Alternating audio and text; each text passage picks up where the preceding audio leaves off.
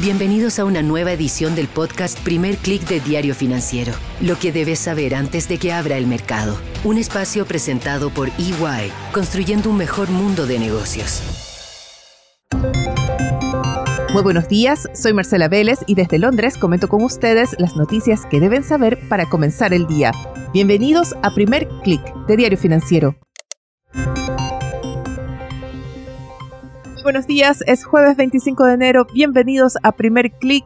Tenemos por delante una jornada intensa, estamos a la espera de la apertura de Wall Street en la que probablemente veremos las acciones de Tesla caer ya 8%. Esa es la caída que marcan antes del inicio de la sesión. Y esto debido a que Elon Musk no logró convencer a los inversionistas de que deben tener confianza y paciencia en sus planes. Ya hablaremos de ellos más adelante, son bastante interesantes, sobre todo para Latinoamérica. Primero revisemos qué está pasando en cada una de las regiones en una sesión en la que también esperamos anuncios desde el Banco Central Europeo e importantes cifras en Estados Unidos. Comencemos por Asia, donde el índice regional opera al alza, impulsado sobre todo por las acciones chinas.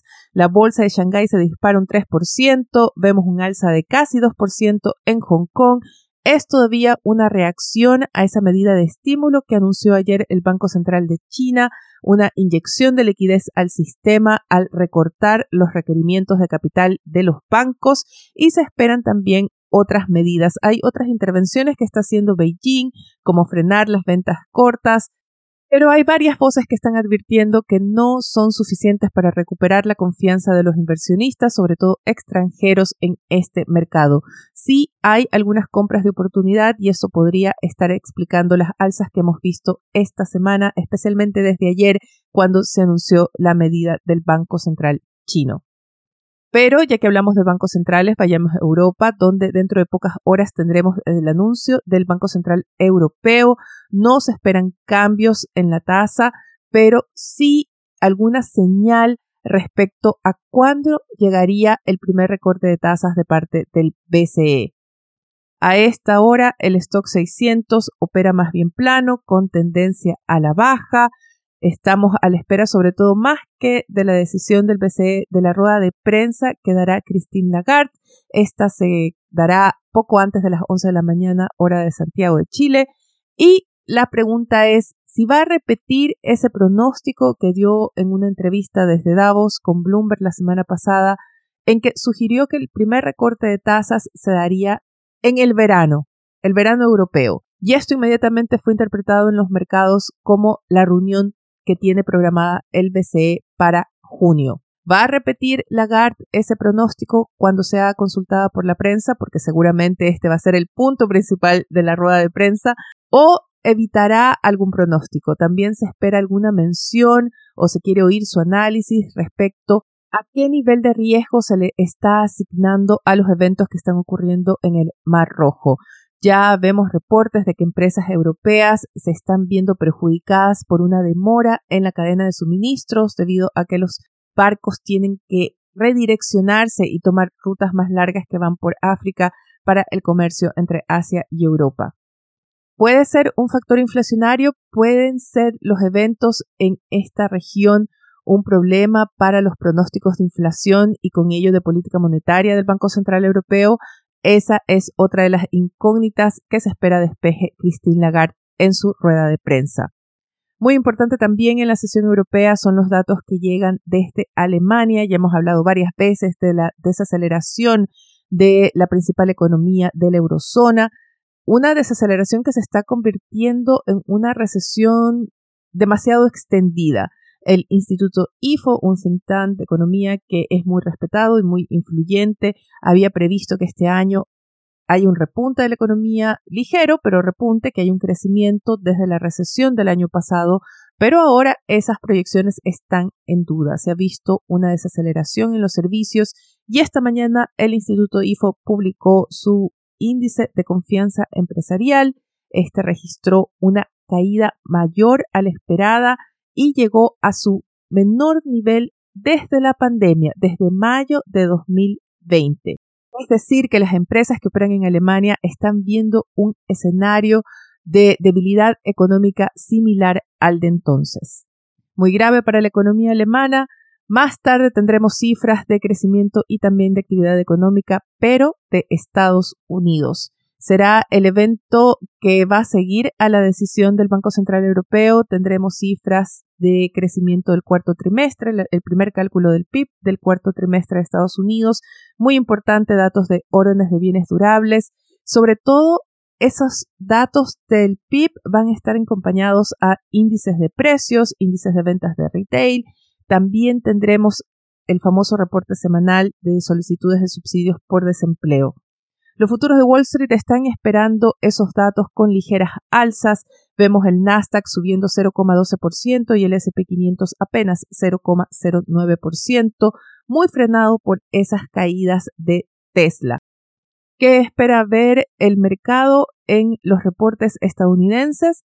Quiere que le muestren que se está cumpliendo con ese aterrizaje suave de la economía.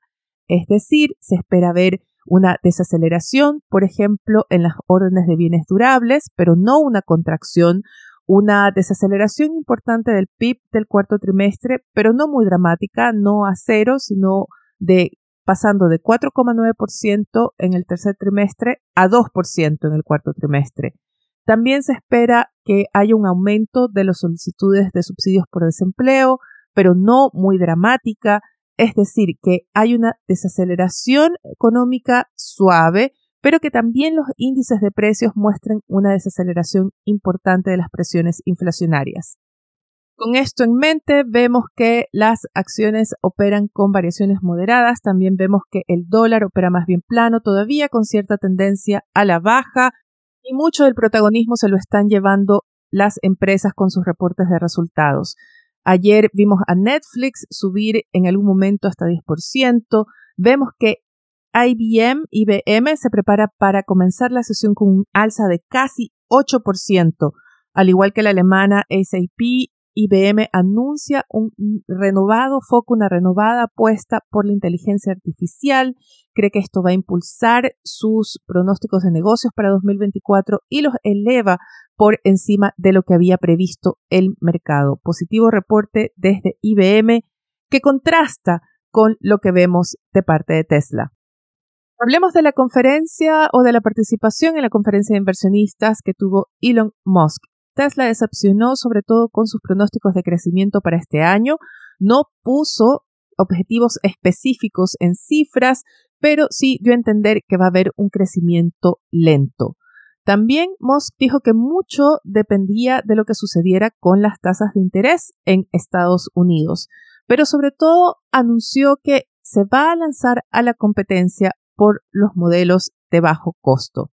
Musk acusó que las fabricantes chinas de autos eléctricos han ganado participación de mercado, han crecido gracias a las medidas proteccionistas de Beijing. Sin ellas, asegura Musk, serían, voy a citar entre comillas, demolidas por Tesla. Y es lo que espera hacer, dice que va a vencer a sus competidores sin necesidad de medidas proteccionistas cuando el próximo año lance al mercado un modelo de menor costo. Este saldría a partir del segundo semestre de 2025.